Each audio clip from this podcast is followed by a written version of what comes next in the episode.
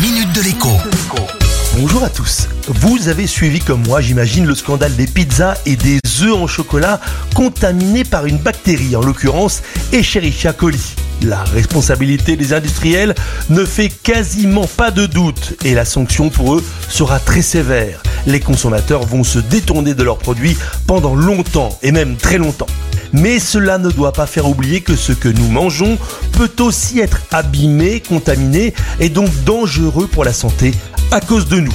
Premier écueil, le transport. J'ai encore en mémoire une vilaine intoxication alimentaire après avoir consommé de la saucisse artisanale dont je tairai le nom exact pour ne pas nuire à ceux qui la fabriquent. Il se trouve qu'il n'y était pour rien. La saucisse en question avait tout simplement passé tout un après-midi sur la plage arrière d'une voiture, en plein soleil encore.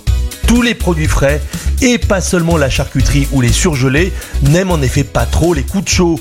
Autrement dit, les courses qui traînent trop longtemps dans la voiture avant d'être chargées dans le frigo, c'est une mauvaise idée.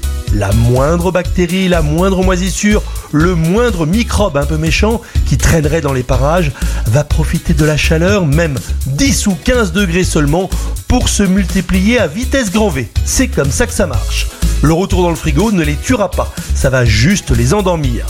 Tout ce monde-là se réveillera plus tard dans votre estomac et vous connaissez la suite. L'autre souci majeur avec les produits frais, c'est votre frigo. Réglé trop faible ou bien trop vieux, il ne refroidit pas ou plus assez et c'est vraiment risqué. Mais plus simplement, votre frigo est certainement sale, même si cela ne se voit pas.